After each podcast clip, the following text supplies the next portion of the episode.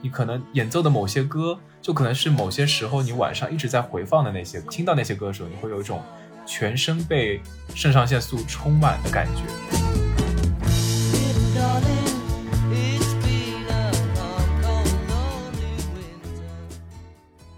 之前呢，我们也有在草间弥生那期提到过，那个时代很多的艺术家都非常流行养一些嬉皮士。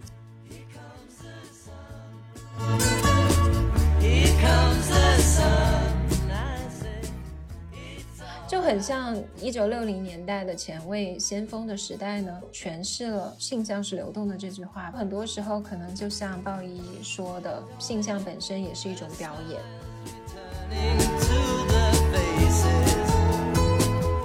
大家好，我是阿图，我是小西，我是央子。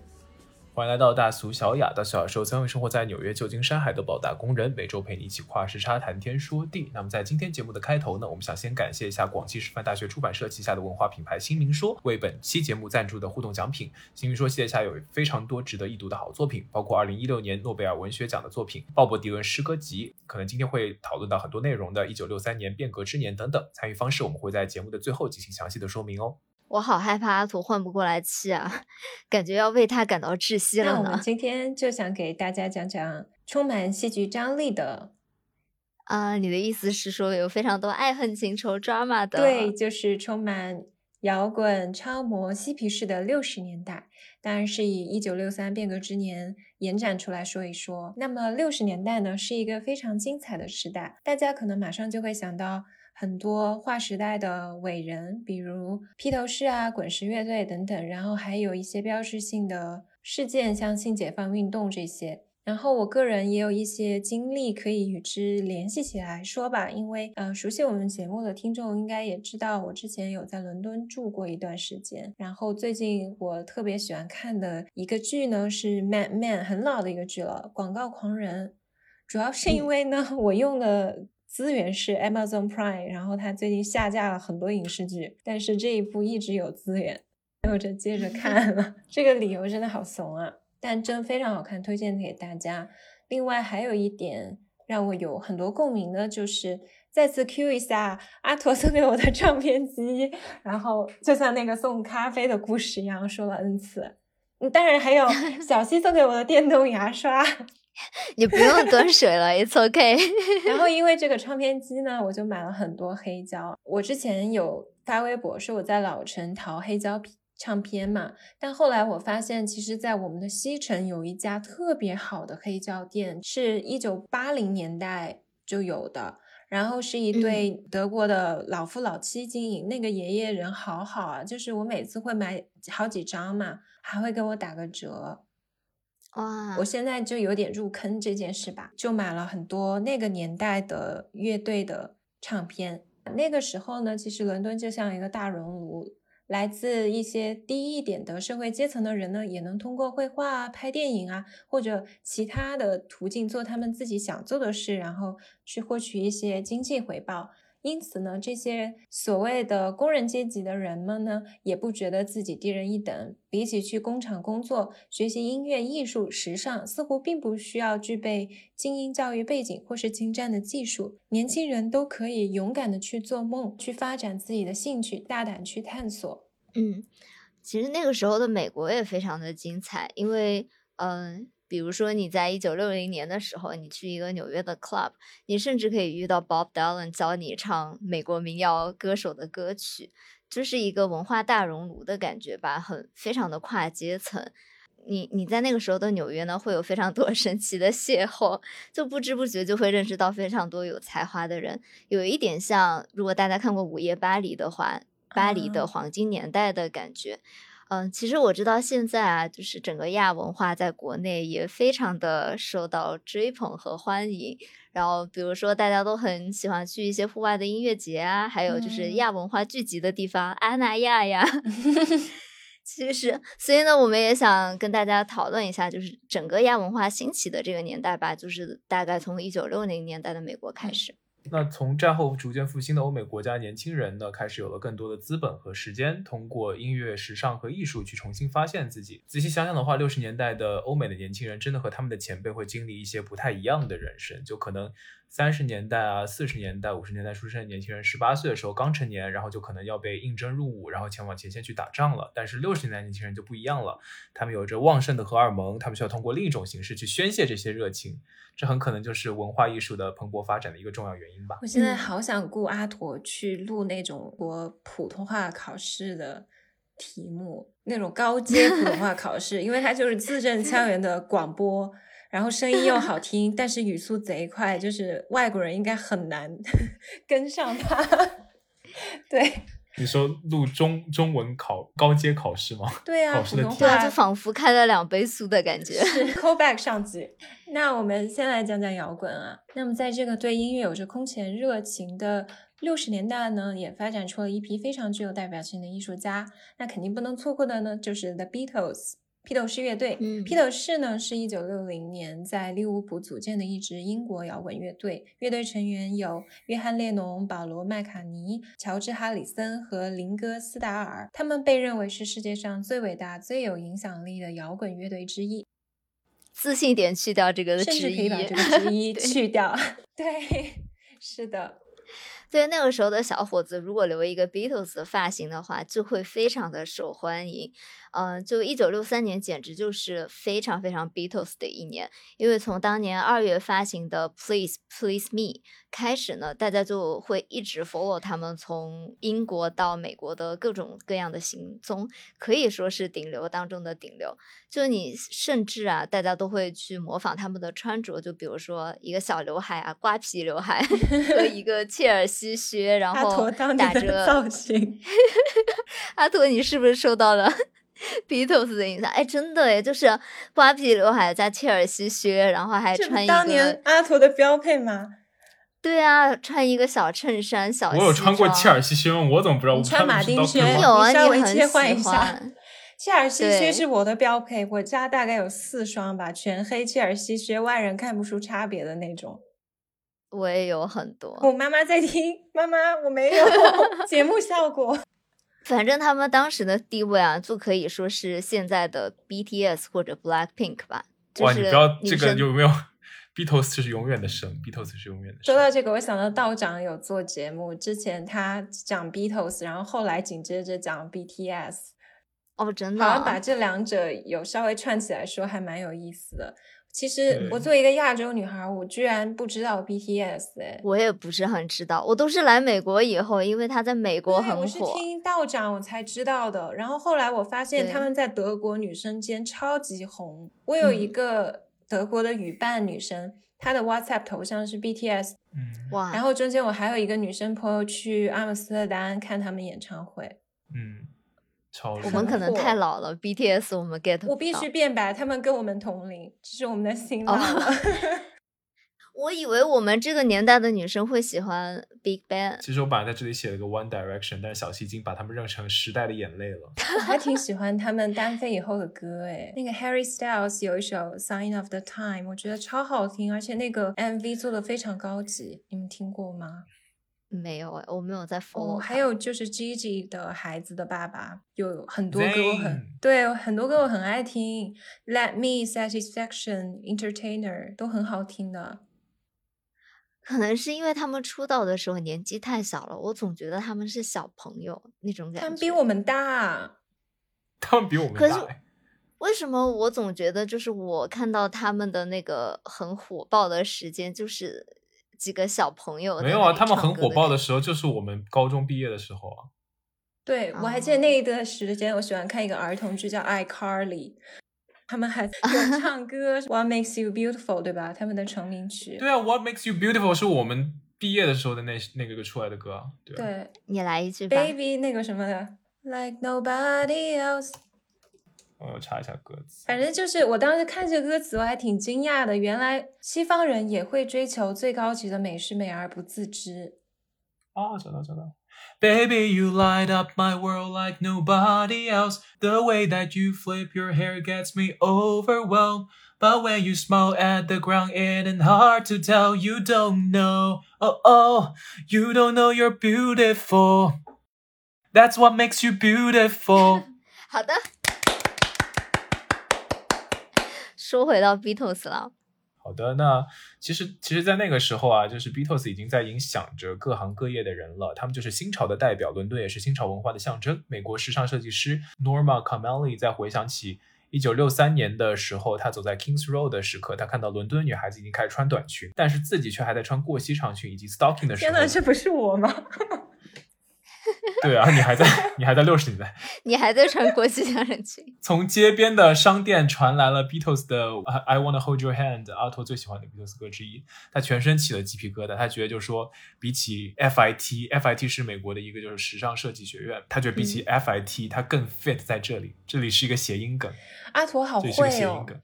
对，不是我会，是他是他自己自己。但我又，想到我们讲纽约的那一期，你有有说一个谐音梗啊，我觉得你说的特别妙。嗯有兴趣的，朋友可以去听一下，妈呀，我也好好奇他说了啥。用三个词形容纽约啊。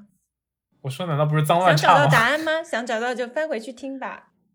然后他就说，他在这里就是感觉到，呃，伦敦解放了他，Beatles 解放了他，他觉得这里是灵感爆炸的源泉。那我想问一下，就是你们有没有过这种，就是因为一首歌呀、一个作品，感觉到全身起鸡皮疙瘩的事？我想插一个题外话，我现在觉得我们录节目的时候，我简直在做一种免费的桑拿，因为现在德国突然变好热，我家怕噪音不能开风扇和窗，我觉得我全身都汗透了，真的好热。你 太可怜了。说到这种时刻真的太多了，我只能列最近的一个例子，就是刺猬乐队的《火车驶向云外，梦安魂与九霄》。我每次在夜晚回家的电车上，望着窗外的那很广阔的田野，因为我都住在农村嘛，然后听到这首歌的高潮部分，都会涌起一阵非常强烈的情绪。就我大概说一下这个词，它高潮是这样：他说，看脚下一片黑暗，望头顶星光璀璨，叹世间万物皆可盼，唯真爱最短暂。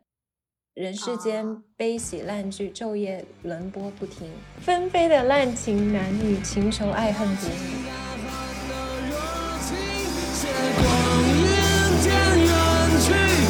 时，间悲喜浪剧，就别轮播不停。纷飞的浪情男女，情仇爱恨别离，一代人终将老去，但总有人正年轻。那小溪呢？我其实也觉得很多哎，比如说之前我就说我听《浪漫手机》就哭了嘛，但是就回想一下，我觉得乐队的力量还是很很大的，就是很多乐队写的词会更强烈的引起特别是你的共鸣。摇滚，对说到我们今天要说的摇滚，嗯，嗯，就比如说我回想起上一次我很受触动的，就是新裤子的《没有理想的人不伤心》。不愧是我的挚友，太默契了，嗯，真的吗？我我本来以为这首歌有点太大众了，而且我本身不是那种新裤子的脑残，甚至听这首歌之前，我会觉得他们的歌有点口水，我不是很，get 到我要收。回我前面那句话，没有，就是这，因为之前有一段时间，很多人大家都为新裤子疯狂嘛，嗯然后我没有去了解这个乐队之前，我就是 get 不到为什么大家会有一种乐队回潮的感觉，会嗯纷纷粉上新裤子。但是我听到这首歌的时候，那个乐队的夏天有刮一阵风，哎，啊，对，嗯，但是我真的听到他写的这首歌，我就觉得就是戳中了我的内心。嗯，因为他有一段词，就是他的副歌，就是我不要在失败孤独中死去，我不要一直活在地下里，物质的骗局，匆匆的蚂蚁，没有理想的人不伤心，这就是我的心声。嗯，我很喜欢新裤子乐队。其实写这个稿子的时候，我有纠结，我是应该写刺猬乐队的刚刚那首歌，还是新裤子的没有理想的人不伤心？哦，默契了。是的，隔空 击个拳。然后我有微博关注彭磊嘛，主唱，就他每嗯次发微博都好戳到我的某些点。比如说，他有一次有发一个微博是废弃的游乐场，就里面有脱轨的过山车、废弃池塘边那种断了头的恐龙模型，很大的那种。然后嗯他的配文就说凄凉怀旧又有恐怖氛围，是童话里的凄美。我就觉得有哦这种诗性表达和感悟力的人，他写出的词和音乐就特别能够引起共情。对触动大家吧。那阿驼呢？对我其实还挺能理解，就是年轻人对于音乐的热情，就是我觉得创造音乐欣赏好像你是一个老年人。呃，我是一个年轻人。Anyway，反正就是我觉得创造音乐、欣赏音乐的过程当中呢，感觉就其实是对于自己的一个再发现。就是现在的话呢，去听乐队一些 live house 的时候，就可能他们会在演奏一些你可能演奏的某些歌，就可能是某些时候你晚上一直在回放的那些歌。然后那些歌呢，就是听到那些歌的时候，你会有一种全身被肾上腺素充满的感觉，就是一种神奇的共鸣。然后再加上就是嗯整个 live house 里面其他的一些听众啊、观众啊，就整个场子全都是家人的感觉。就是嗯你去乐队的演唱会就，就经常能够感觉到这种冲击性。那对，我不知道你们有没有这种经历呢？就是我记得，呃，我们大一的时候，我不确定你们有没有去五月天的演唱会。我们一块儿去的，你这什么塑料对友情？对呀、我们一起去的。对，我们我们有一起去。我之前是不太，我没有很常听五月天的歌，因为之前我就是可能听的比较多的是周杰伦，我对他们的歌曲也不是非常的了解，就嗯并不是能跟着唱的这种感觉。嗯然后，而且当时我记得五一五月天的这个演唱会嘛，是因为我们的学生会在卖票，就在我们学校旁边那个体育场开的，所以他们当时为了拉人头，就 按头叫我们都去。然后，所以我当时去的时候，我是觉得啊，应该没什么意思。但是你渐渐就会被阿阿信调动那个氛围，他真的很会嗯诶。然后就到最后的时候，不知道为什么大家都在哭。那一次有一个情节是他们唱那首歌《我不愿让你一个人》，然后这时候阿信就说让大家拿起电话说打给你最想打的人，是一个互动的环节。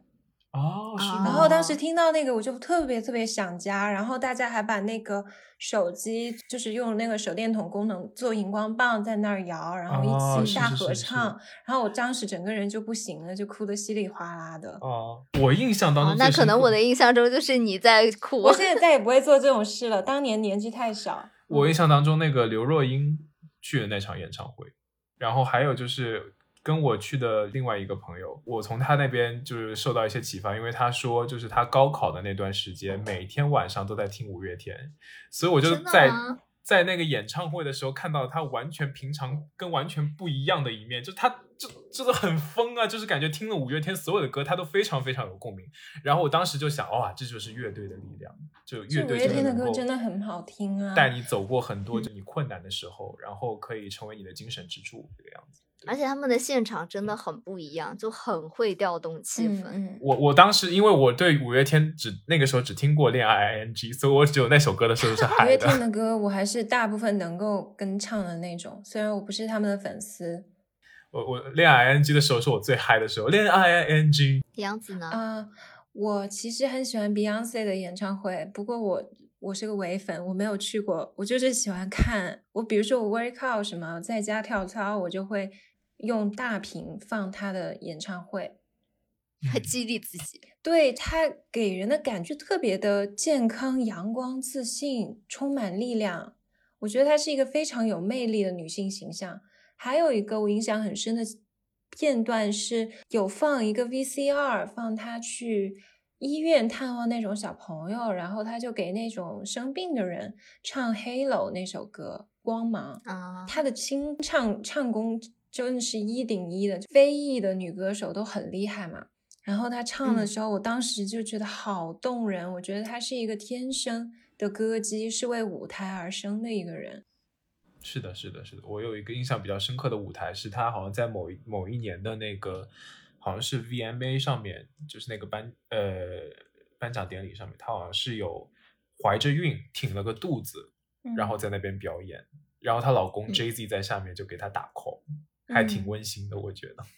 她经常做那种人浪，就是倒到观众群中，然后让他们推着她走。但她同时竟然还能唱歌，都真唱的那种，超厉害的。太酷了。对，她的舞其实运动量也特别大，但她不喘的，还能边唱歌。嗯，嗯，那我们说回到 Beatles 啊，就我之前跟阿驼不是去了一趟伦敦嘛，然后那个时候我们还去 Abbey Road 打卡了，不知道阿驼还记不记得？对，那个时候，对，我们先给大家就是简单介绍这个 Abbey Road。Abbey Road 是一张呃 Beatles 的专辑嘛，它发行在一九六九年的九月二十六日，是乐队全体成员参与录制的最后一张专辑。专辑的封面呢是呃非常经典的乐队四个人走过斑马线的侧面照。这个设计呢是基于 Paul McCartney 的构想，然后摄影师呢伊恩麦克米伦当时只有十分钟的时间进行拍摄，然后他当时是站上了梯凳，然后拍了六张照片。警察呢则在他们身后组织交通。在 McCartney 选择的相片当中呢，乐队站成单列，从左到右走过路口，其中 John Lennon 是领头，然后后续依次是史达，然后麦卡尼以及哈里森。麦卡尼他是光着脚的，并且与其他成员的步调并不一致，除了哈里森以外，其他成员都穿着由汤米纳特设计的正装。在图片的左侧斑马线当中停着一辆大众甲壳虫，它属于录音室对面的公寓的一名住户。在专辑发行之后呢，这辆车的号牌就经常被盗窃。后来这辆甲壳虫呢，在 一九八飞六年，来横祸，对，就是就是你在流量流量的后面，就是要小心一点，对。然后后来这辆甲壳虫在一九八六年的时候呢，以两千五百三十磅的价格出售了，还是挺挺高价的吧？对我当时记得我们去的时候，很多很多人都在这个斑马线上面拍照。我们应该就是前几年去的吧，已经过了好几十年了，还是有源源不断的人要去那里拍照。其实我那个时候也很想拍，但是就有一点害羞，就因为大家都是有备而来，一看就是 Beatles 的老粉那种感觉嘛，然后摄影设备也非常的齐全。就我其实对 Beatles 了解没有那么多，所以我感觉我站在那里有点露其实实。不相瞒，我也去过这打卡，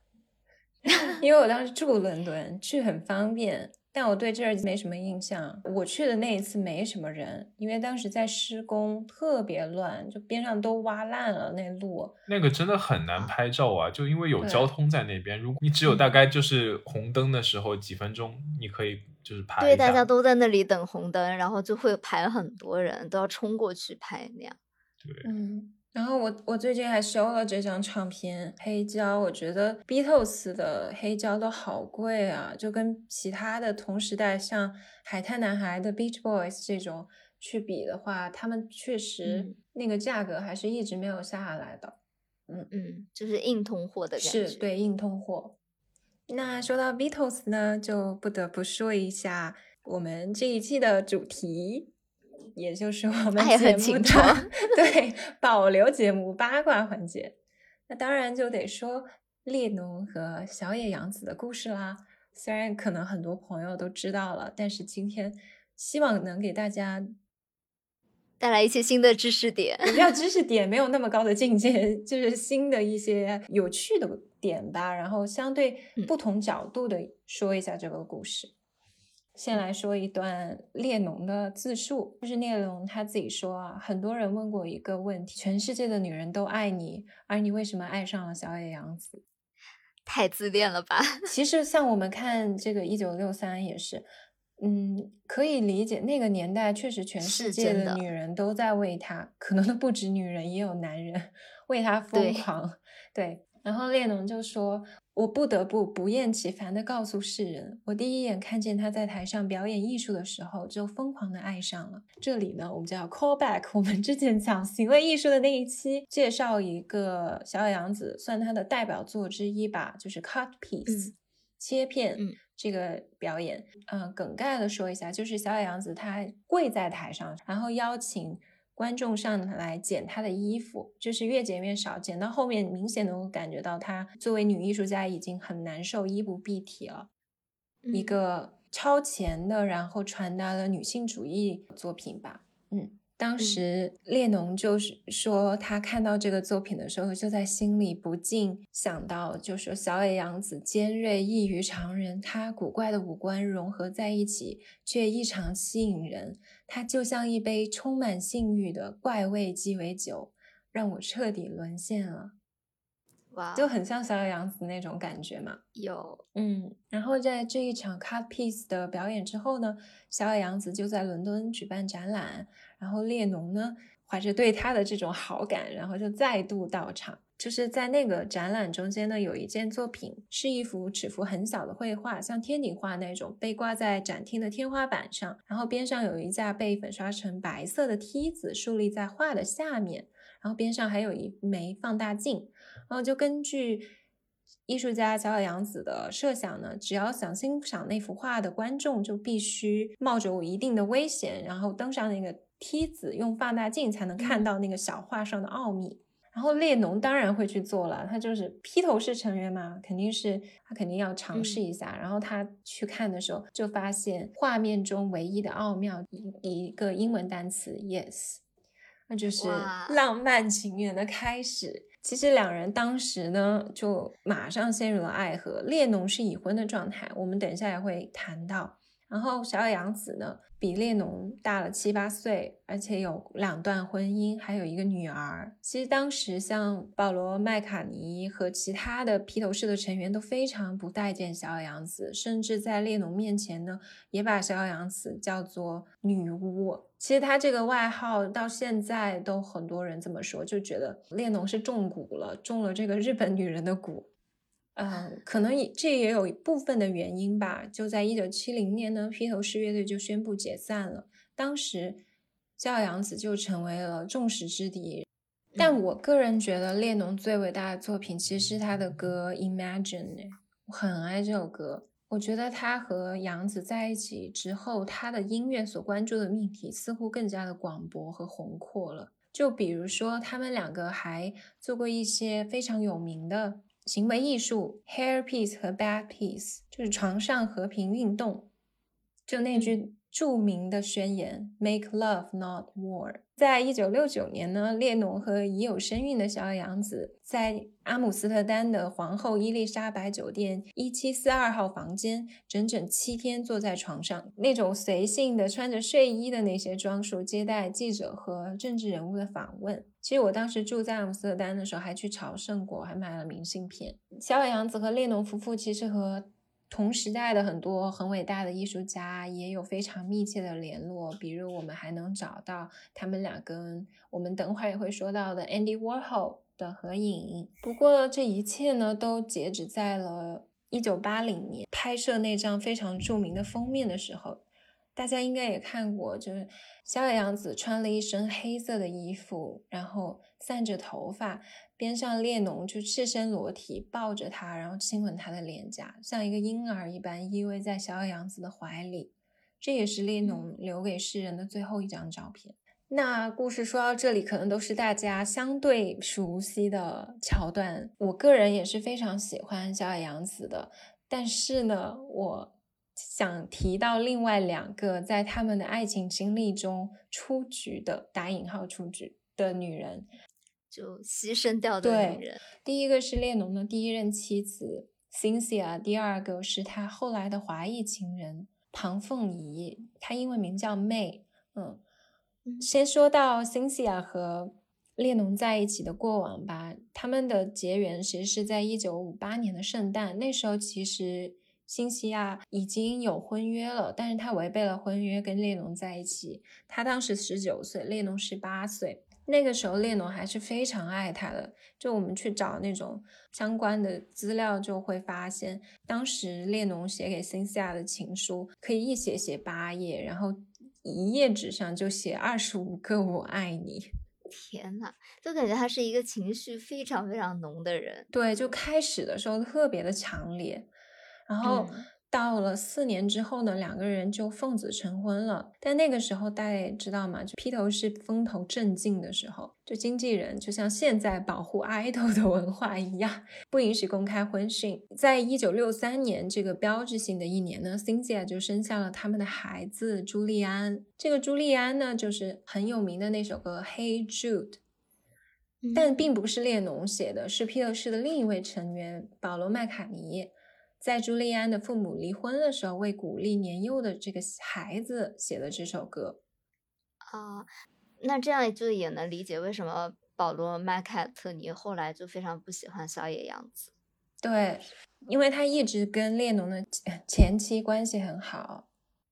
嗯，然后到了一九六九年，列侬就终于和辛西娅离婚了。但当时列侬要求辛西娅净身出户，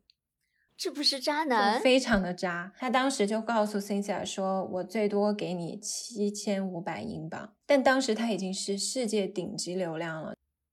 对封神的啊人物。而且还为他生了一个儿子。对，哎而且在同一年，小野洋子和约翰列侬上演《Bad Peace》床上和平运动，我们刚刚说的那个著名的行为艺术的一年。嗯，列侬的孩子朱利安才六岁，但是不久之后呢，小野洋子和列侬的儿子肖恩就出生了。然后列侬的态度就完全不一样，他对这个小孩就非常非常的疼爱，绝世好奶爸那种。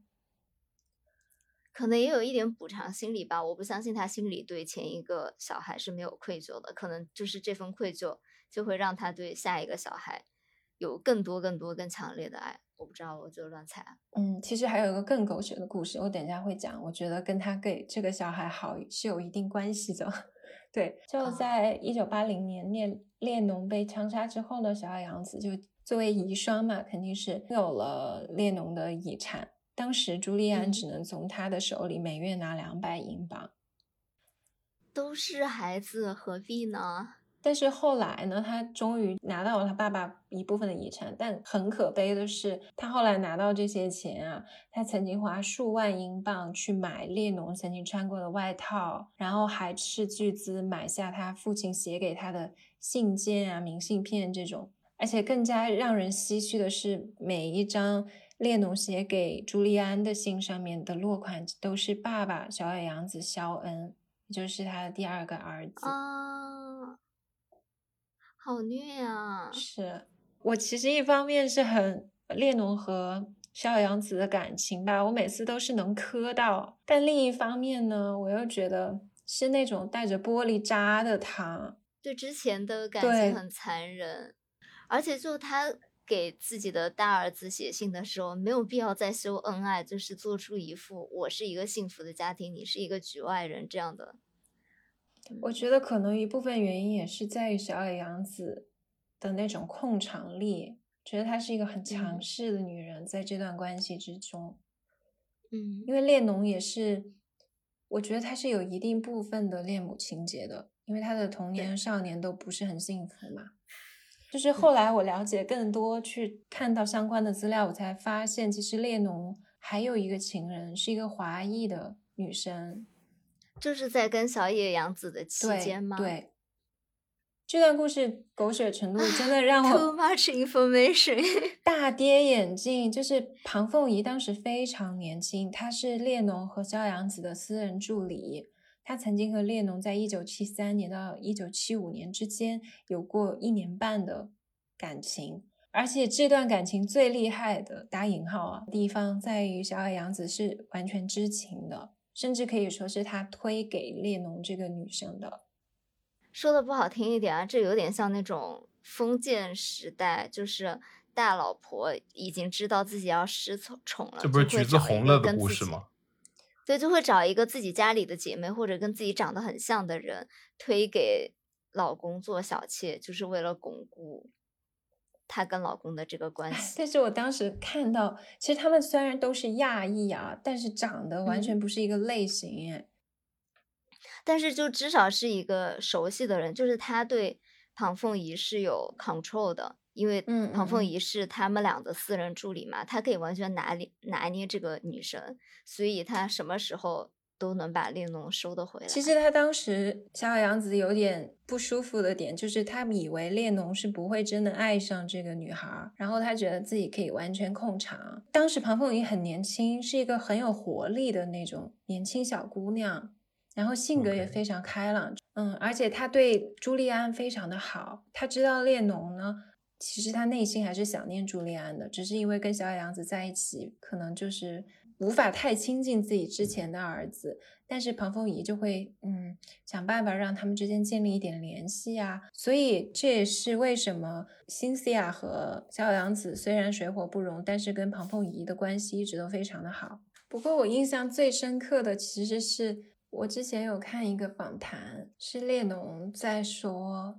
他和妹的这个关系的时候，他用的词是 “my last weekend”，它只是一个我稍微放纵的迷失了的周末而已。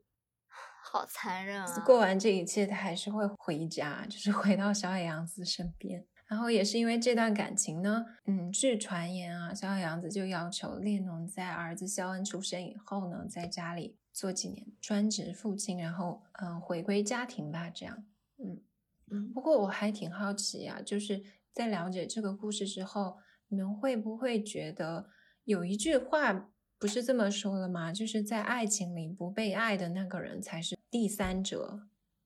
但我其实不是很认同哎，我觉得一个人如果有婚姻有孩子的话，应该负起责任，不应该只是追求激情和爱。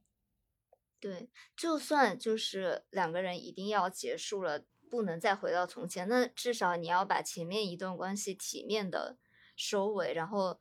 收尾了以后，你还要持续的照顾他们，负起你的责任啊，不是说你的这段婚姻结束了，你对你大儿子的亲情也结束了，并不是。嗯，就作为一个艺术家的身份的话，我是很欣赏小野洋子的。但是我就觉得小野洋子和列侬的关系其实就很像他们最后那张合照吧。列侬其实内心很依赖他，然后小野洋子彻底的、完全的了解列侬，而且能够在这个关系中占据一个主导的地位。对，那么说完了 Beatles，我们肯定要跟大家一起分享一下英伦入侵的另一个极具代表性的乐队，呃，The Rolling Stones，也就是我们的滚石乐队。滚石乐队呢是一支英国的摇滚乐队，在一九六二年四月份伦敦成立，Brian Jones，然后 Ian Stewart、Mick Jagger、啊 Keith Richards、Bill Wyman and also Charlie Watts 组成了早期的滚石乐队。虽然可能有些朋友对这支乐队不是很了解，但是我相信一定有很多朋友见过他们的 logo，一个性感的红色的大舌头，是很多快时尚品牌每年都会印有这个 logo 的系列 T 恤和卫衣。对，阿图大一的时候还有过这个 logo 的 T 恤，然后那个时候觉得穿的好拉风啊。哎，你真的是个摇滚男孩哎！你对啊，会就是剪着 Beatles 的头，穿着滚石的卫衣，再加上自己的马丁靴。没有，就我还挺喜欢乐队的，说实话，对。那我们说回到滚石乐队啊，滚石的成名之路呢，就是完全一路就是顺风车，因为当时的 Beatles 都已经大火了嘛，然后滚石出道初期的风格是和 Beatles 非常的类似的，然后后期呢也是通过一九六四年的巡演翻唱了美国当时的摇滚巨星 Buddy Holly 的《Not Fade Away》这首歌曲，然后呢就让滚石的这个名字登上了头条。对，然后呢，在一九六五年，他们的 hit 就是非常火的一首单曲，叫做《Satisfaction》，横 空出世，这也是阿拓最喜欢的一首歌。然后它里面有歌词有唱到说 “I can get no satisfaction”。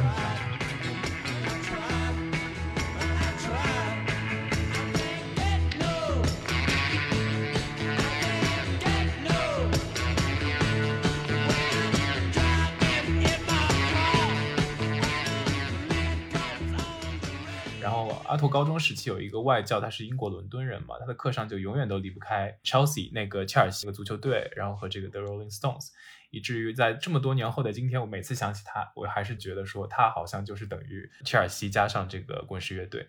这个外教他有一个非常传奇的人生故事，内容过于劲爆，所以不方便在这边讲。呃，那你说什么？我只是告诉你，他是一个非常传奇的人。对，但他的确是真真实实的来自于六十年代的年轻人，我可以深刻的感觉到他身上有非常强烈的摇滚的气息，然后他会经常在课上呢 cue 他们这个滚石乐队，还会跟我们分享他当年去这个演唱会时候的场景。我为什么会觉得他非常摇滚呢？因为他养了一只荷兰猪，对，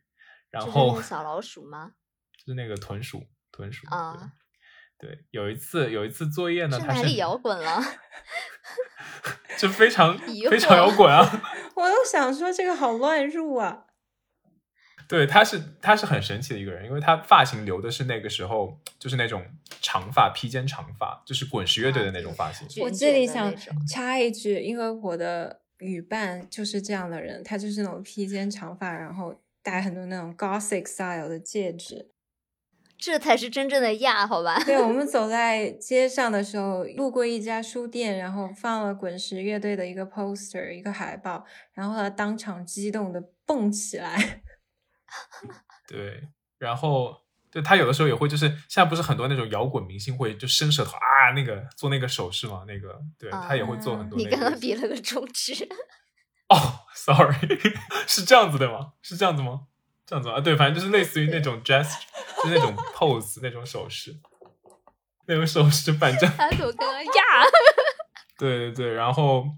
反正还挺有趣的。我我觉得就是他身上有很多摇滚的气息，包括他养这只荷兰猪啊。对，然后有一次作业，他甚至布置了去研究呃很多关于滚石乐。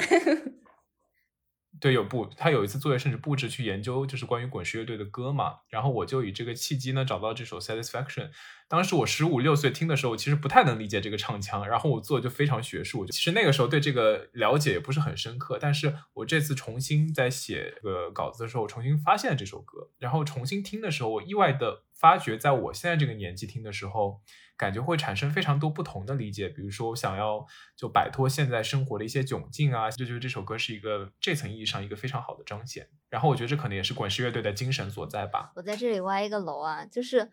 我之前在看《一九六三》这本书，以及就是在我们在整理这个稿子的时候嘛，有一种幻觉，觉得《一九六三》是离我们很久很久的时代了，就嗯因为我感觉，就算把我们 throwback 的话，现在比较火的都是 Y two K，就很难嗯会有人小就是西最近真的很爱说 Y two K，我吗？有啊，你之前也有 Q 到这个，哦，真的吗？嗯，这已经是过气的流行了，但是就是很难你会回溯到一九六零年代这个时代。但是就昨天我突然想到，哎，我的爸爸妈妈就是六零年代的人，哎，就你会不会突然一下觉得这个距离拉近了很多？对啊，是的，我跟小西感觉不是太一样，我一直觉得六零年代离我们没有特别远。我我的意思是指欧美的这个文化圈，我觉得欧美的很多六零年代的艺术、音乐、文化都持续有影响力。就比如我个人，其实我所感兴趣的艺术就是这个年代的啊美国抽象表现主义啊，这个时期刚哦刚战后。恢复期的那嗯个蓬勃发展的年代，呃，那说回到滚石乐队啊，那滚石乐队当年到底受欢迎到什么程度呢？据传啊，就是每次他们出现的女孩子们就会疯狂的扑上去，这几个小伙子就会被 十几只高跟鞋踩过，是不是有一种当代潘安出街的感觉？就把女嗯生头满整车的水果换成了高跟鞋。好，那我们 call back 一下我们这一期的主题，就说说滚石乐队和超模的爱恨情仇，那就是 Mick Jagger 和七十年代的顶级超模 Jerry Hall。其实我当时看到他名字，我还愣了一下，以为是个男孩儿，对 对，但我后来发 现他真的很厉害。资料我很多份是因为看了石榴婆的公众号，因为石榴婆是时尚和欧美八卦写的非常好的一个公众号嘛，所以我当时印象很深嗯刻。就是 Jerry Hall 呢，他在二十一岁的时候就已经包揽了包括 Vogue 在内的四十多个杂志的封面，而当时啊，他就一天能赚一千美金，就很厉害。说回到 Mick Jagger，他有多厉害呢？就打引号的厉害，他就是超级能够祸害姑娘们，从他十六岁一直浪到七十三岁。天呐，渣男战斗机！对，而且这个 Jerry Ho 是他的第二任妻子啊，我们也会放到 show notes 里面。她长得真的就很像波姬小丝，我个人觉得，不过是金发版的，就是那种典型的 American Doll。美国金发芭比那浓颜美女，然后两个人纠缠了很多年，直到一九九零年呢，Jerry Ho 生了两个女儿以后，Mick Jagger 才同意在巴厘岛跟他结婚。为什么呀？可是那个时候 Jerry Hall 也非常的有名气啊，而且长得这么美，也不足以让他定下来。我每次看到大美女被渣男伤害的时候，总会发出相同的疑问。但是现实就是，他们婚后呢，Mick Jagger 一样的很风流。他当时已经五十多岁了，他在 Jerry 后生下第三个小孩的第二天，就跑到泰国去跟另一位传奇的超模，也就是后来曾经当过法国第一夫人的 Carla Bruni 约会。说实话，我挺喜欢他唱歌的，就那种烟嗓，感觉他是被走秀耽误的顶级歌手。然后当时大美女 Jerry Ho 虽然很生气呢，但是还是被渣男挽回了。就在一九九七年又生了第四个小孩儿，天呐，生娃机器。直到了 Mick Jagger 又和另一个巴西的女模特有了私生子，忍无可忍的 Jerry 后才提出离婚。但是最最最狗血的是，在提出离婚的时候呢，滚石乐队的 Jagger 就发出致命一击，告诉他他们的婚姻其实并不合法。后来大美女才发现，他们确实交换了婚戒啊，然后也宣誓，但是他们没有走法律文书，所以他们二十三年的感情和四个小孩都是无效的。天呐，真的就是美女们啊，不要恋爱脑，不要心存侥幸，一定要保护好自己。而且渣男出轨一次就是会出轨无数次，就没有原谅的余地，真的。是，关键你知道，我当时看这篇稿子啊，我刚刚说了，看吃了婆写的超模史嘛，我翻到底嗯下去看留言的时候啊，就是高赞里面还有人说，但那可是乐坛之神滚石乐队的 Mick Jagger，所有人都爱他，所以这个故事也不是那么难以理解。哈，那吴亦凡也得要坐牢啊！你真的很敢讲哎！但是这 Jerry 后离开了渣男以后，还是超级传奇的，因为呢，他就是在邓文迪和默多克老爷子离婚之后，默多克的第四任妻子。这是一个圈儿啊！是，不过我觉得那个年代啊，嗯、摇滚巨星和超模妻子是文艺圈的标配，我国内也有了，像冯坦和超模春晓。啊，我想到 David Bowie 有一句名言，他说：“You would think that a rock star being married to a supermodel would be one of the greatest things in the world. It is。”你也许会认为超模与摇滚巨星的结合是当时最美妙的事情之一，这确实如此。他娶的妻子伊门是一个黑珍珠索马里人嘛，他们从一九九二年在一起，直到二零一六年 David Bowie 去世，觉得还蛮神奇的。而且我当时看到这个故事，是因为我看之前我有提到 Architecture Digest Open the Door 系列，我当时看的时候，我根本就没有觉得他是一个六十多岁的人。黑珍珠真的很抗老的，后来我才知道他是大卫鲍伊的妻子，而且觉得那个年代啊，就像我们在这这个书里看到，一九六三年种族问题真的是一个很大的问题。其实蛮少会有这种 interracial 跨种族的结合。而且是像 David Bowie 这样的对流量巨星，嗯，就像我看那个广告狂人里面，就是它里面有有一个白人男生交往了一个黑人女朋友，那个黑人女生走到哪儿，大家都是那种侧目的。他们俩一起进一个电梯嘛，因为那时候电梯就是有那种看护的人，非裔啊的美国人，一个男嗯生，他当时看到这个非裔的女生跟白人在一起，都觉得你怎么回事，就是给他脸色看那种。嗯，最嗯后说一个点，就是我挺惊讶，大卫鲍伊居然会跟女生在一起。对我一直以为他是对，我一直以为他喜欢男生。嗯，因为他有很多那种非常女性装扮的对照片他很 queer culture 那种感觉，对酷儿的感觉。而且他自己啊，在一九七二年的时候，其实有出柜，他说 I'm gay。然后到了十一年以后，在 Rolling Stone 的文章里，他居然又说 straight time。然后他说他之前的那个是 the biggest mistake I have ever made。确实也是，他结过两次婚，然后还有小孩儿，就很像一九六零年代的前卫先锋的时代呢，诠释了性向是流动的这句话吧。很多时嗯候可能就像鲍伊说的，性向本身也是一种表演。那我们说了这两支非常传奇的乐队啊，其实这两支乐队在各种层面上都会被比较嘛，啊因为他们其实相似度非常的高。那比如说呢，就有些人会说他更喜欢 Beatles，因为他们看起来非常的健康、阳光、积极向上，而且他们都喜欢娶超模老婆，Beatles 里面也有超模嫂子。嗯，对，就是非常的大众化这样的感觉吧。但是呢，滚石就是非常的深夜党，就因为它有非常多跟亚文化和性相关的作品。对，Andy Warhol 曾经为这个滚石打造了一个非常具有争议的专辑封面，裆部隆起的极具性暗示的意义的，然后李维斯的牛仔裤造型，内页还有主唱 Mick Jaggers 的白色内裤特写，他们简直就是一个坏男孩的代表啊！嘛，那么就是来到了这个历史性的问题，你们是更加喜欢 Beatles 还是更加喜欢滚石呢？我会更喜欢就是滚石，因为 Mick Jagger 以前有说过一句话，让我觉得非常能够有共鸣。他说就是，呃，总是摆出这个十八岁的样子，看上去虽然事实上非常蠢，但是扮演成熟的聪明人，同样也不是什么聪明的举动，这让我觉得印象特别深刻，就觉得要应该诚实的去面对自己的精神状态。然后刚刚呢，阿图也提到了，就是 Andy Warhol。其实刚刚杨子也提到了，Andy Warhol 跟他们都有各种各样的嗯交集嘛。那嗯我们接下来就想跟大家讲一讲 Andy Warhol 以及他在的嬉皮士的这个文化圈吧。就在六十年代呢，音乐、时尚和艺术都在不断的挑战着阶层和信仰，就重新定义了人文。其中不得不提的呢，就是嬉皮士运对动，。之前也有听众朋友们说想听我们聊一聊 Andy Warhol，因为他最近在尤伦斯有一个展览。那我们今天说 Warhol 这一段呢，也是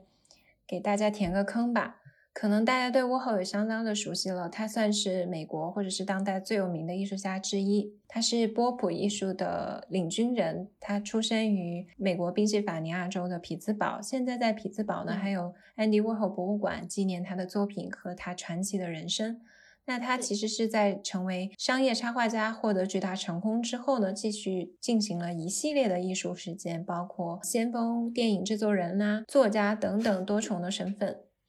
沃霍很有名的一句话是在未来每个人都会有十五分钟的成名机会。现在想来呢，真是精准预测了电视、真人秀和社交网络的兴起。真的，而且，哪怕是在他过世之后呢，他有创作的一个平平无奇的小电影，拍摄了自己吃汉堡的一个片段，还是有经久不衰的人气。现在在油管上已经有超过一百六十万的播放量了。哇，这不是最早的吃播吗？YouTube 应该有给他分红吧？他现在还能收到这个分红吗？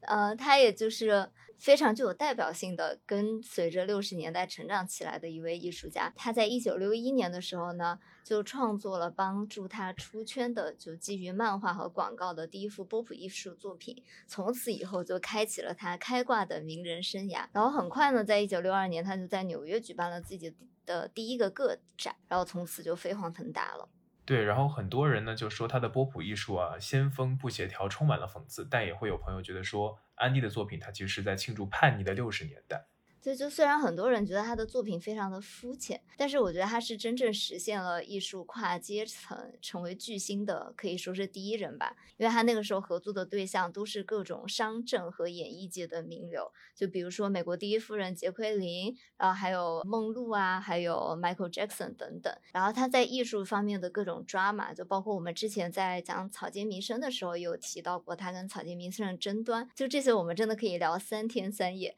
但是今天呢，我们还是主要聊一聊他跟嬉皮士运动的一些故事。之前呢，我们有在草间弥生那期提到过，那个时代很多的艺术家都非常流行养一些嬉皮士，就养一些小男生，就资助一些边缘群体的嬉皮士人群，就养在自己的麾下。然后 Andy Warhol 的小圈子里呢，就包含了非常非常多格林威治村和东村的这样的一些边缘人物，还有一些在 SOHO 的这样的一些地下的艺术家，当然也包括了纽约的底层社会的一些吸毒者啊，或者娼妓，还有一些社会异类，还有很多非常著名的变装皇后。和演员，沃霍就会以他们为主角，拍摄一些实验性的电影，就带他们出席各种各样的活动，然后他们一起创作的这个地方就被叫做工厂 The Factory。它现在是在纽约的东区的四十七大街的一个老式的车间工坊。Andy Warhol 会资助他的这些嬉皮士人群，在这个工厂里面自由自在的生活和创作。所以你有去过这个 The Factory 吗？我没有哎，The Factory 的前身是一个漆成粉红色的小房子，然后我之前有看到这个小房子在被出售。哦，嗯其实我们之前讲草间那集的时候，也有听友提到这些嬉皮士和艺术家们的关系，其实有点像春秋战国时代霸主们和他们所资助的门客啊、食客。那这里呢，我们想稍微给大家解释说明几个经常被混在一起的概念，就是跨性别者和变性人之间其实是有区别的。就跨性别者会觉得自己是不同于男性和女性的另外一种性别吧，但是变性者呢，就可能是自己有一个女性的身体，但是他想要变成男性或者在男性的身体里面的女性，然后他们是会想要通过手术来改变性别的。然后还有一个比较容易被混淆的概念，就是跨性别者和异装癖。那异装癖呢，就是希望通过异性的衣服来获得快感的这样的一种癖好。那 Andy Warhol 本人呢，他就是一个异装癖。在 Andy Warhol 的工厂里面，还有一个最有名的明星，就是 Little Joe，他甚至成为了六十年代的同性恋的符号。然后他早期呢会在地下拍一些电影，然后后期呢在 Warhol 捧他以后，他就一跃成为了主流的电影明星，一代的性感偶像。就之前阿图讲到的滚石乐队的那个封面专辑嘛，其实就是他拍的。嗯，其实讲实话，Warhol 的一些实验电影我比较难 get 到，诶，就是很多看过 Warhol 电影的影迷或者影评人都觉得，其实 Andy Warhol 算不上一个真正意义上的导演。他喜欢举着摄像机对着某个物体进行长达几小时甚至几十小时的记录式的拍摄，比如拍一个熟睡的人，或者是帝国大厦。但这些片子呢，往往缺乏故事情节，而且比较冗长。就比如说《Four Stars》这个片子，有二十五个小时这么长。真的会有人把这个片子看完吗？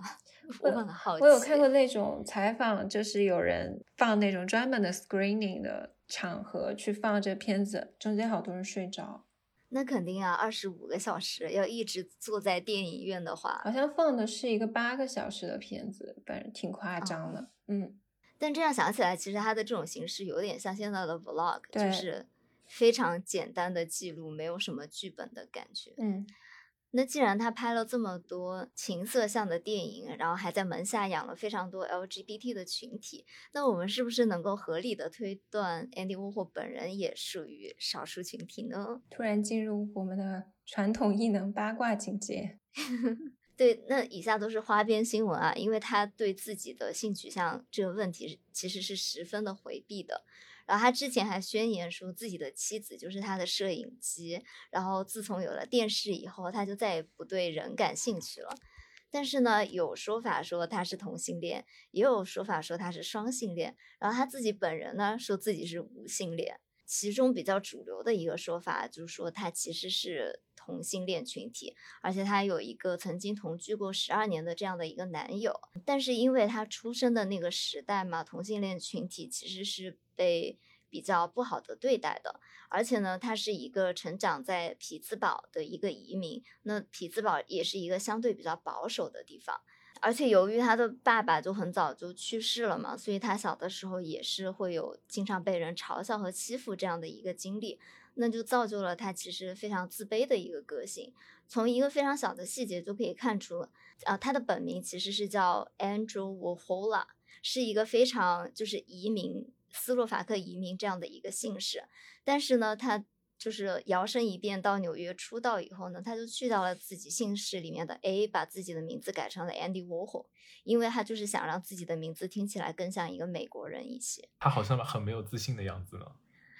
对，就是因为这种很自卑的情绪，他其实非常压抑自己在情感方面的一些问题，然后逐渐呢就变成了一种比较柏拉图式的情感模式。嗯，甚至在五十二岁的时候呢，他就对外宣称说自己是没有任何性经历的。但是其实后来就被多方证实，他那个时候其实也是在说谎而已。嗯，可能这与他家庭其实是性教也有关系。嗯，其实郭后还表达过自己并不知道如何去谈恋爱，他对爱情的全部了解都来自于浪漫的电视剧和电影。怎么有种戳心窝的感觉呢？就像韩剧的感觉吗？但是我吼说实操起来就很不一样，然后一步步受挫，变得不自信。这个我倒没有，赶紧洗白，只认同前半部分。对我吼的很多作品，其实都反映了他对恋爱的思考。总结起来呢，就是理论的巨人，实践的矮子吧。不过呢，我之前有看一本。事实为依据的偏小说性质的一本书《The Lonely City》讲的几个艺术家的故事，中间有窝吼，他就有提到说，窝吼逃过了那段艾滋病在纽约肆意传播的浩劫，是得益于他的柏拉图式的恋爱。其实，我其实还蛮难以想象的，就是像他这样在外界看来非常功成名就的一个人嘛，他真的是实现了艺术家的阶级跨越的这样的一个人嘞。就是没想到有这么自卑不自信的一面。肯定啊，就我觉得人都有自己有 complex 的一些地方吧。每个人应该都嗯有。就比如说，你可能想要去填补那些 complex，然后想要在一些别的地方有就是很高很高的建树，但其实你就算在那些地方有很高很高的建树，你的 complex 可能就不会因为那些而改变，它一直都会在那里。比如说我怕鸡，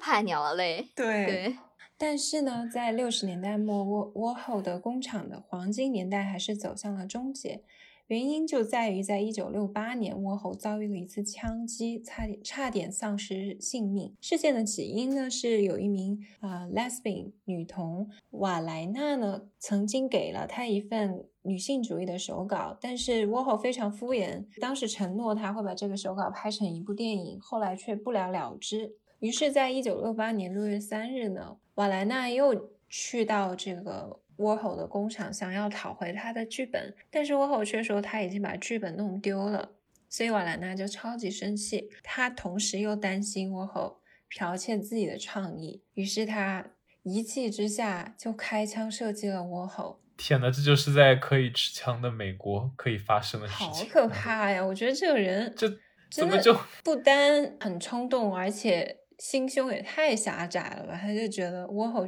会剽窃他的创意，但是另一方面，我也觉得窝后非常的啊渣，是就他不应该这样对一个人。对他承诺了以后，然后又随手把人家东西就丢掉，也不知道他有没有丢掉。就是有点就有点巨傲的感觉，就是对对这种所谓的普通人完全不重嗯视。要是换成另一个人去找他，他也不会这样。如果是一个大人物的话，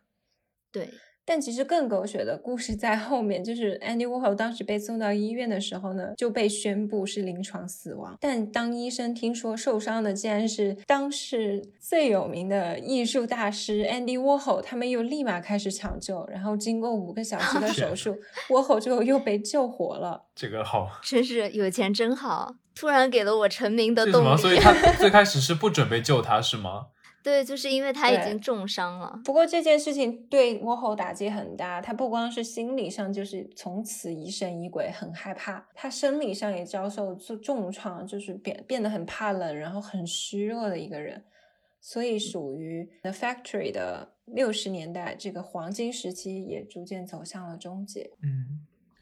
那我们在看了这么多六十年代的年轻人他们的一些就经历以后呢，其实我也想就是把六十年代年轻人跟我们现在年轻人进行一个联系。我比较惊讶的是，那个时候的年轻人，他们可以选择自由的去离开学校，不用担心没有任何的教育或者是技术层面上面的背景，而且可以供他们选择的公寓也有很多，房租也非常便宜。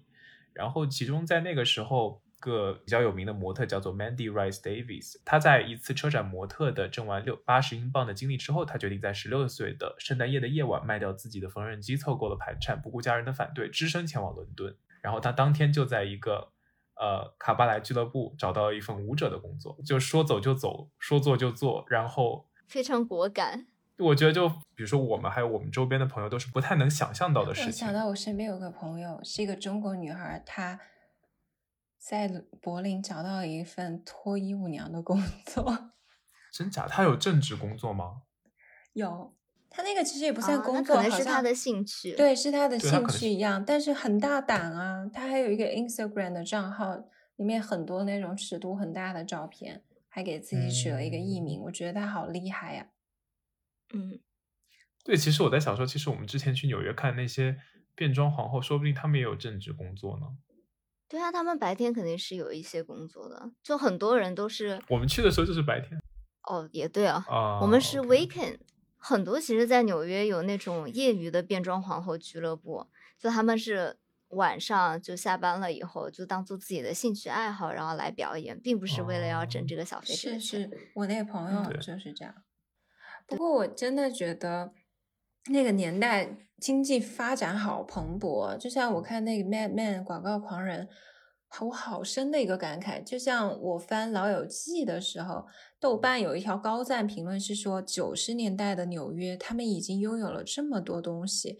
同级比较，中国后来发展好快啊！在那个年代，我们嗯还没有微波炉，没有电视这些。对，我看《广告狂人》，我就很感触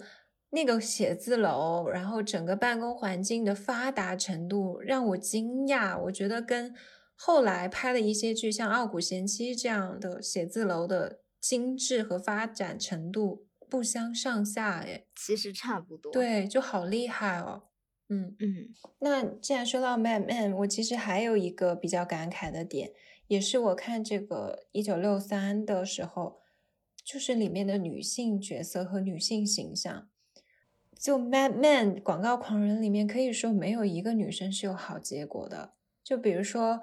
嗯、那个性感尤物的女秘书 Jo，她是被自己很窝囊的一个医生未婚夫在办公室强迫发生关系，就很可怜。但她后来还是啊嫁给了她那个未婚夫。然后还有另外一个女职员 Peggy，她未婚生子，还还没有告诉让她生孩子的那个男生是他的同事。他男生啊就很久都不知道，很后面才知道。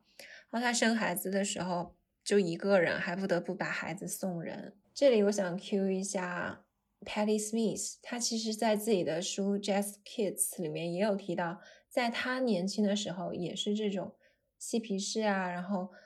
先锋年代吧，她也生过一个小孩儿，然后送人了。啊，对，因为那个年代又性解放嘛，包括这书里也提到好多女孩儿，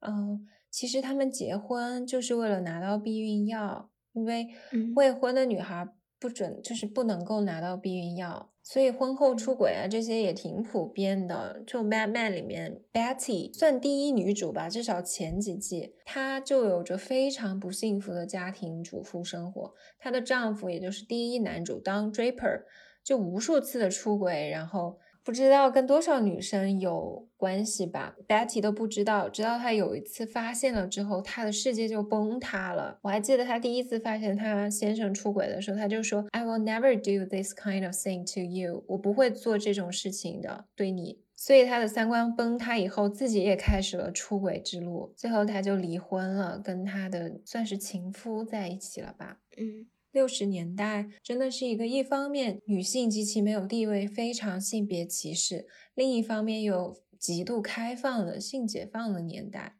嗯嗯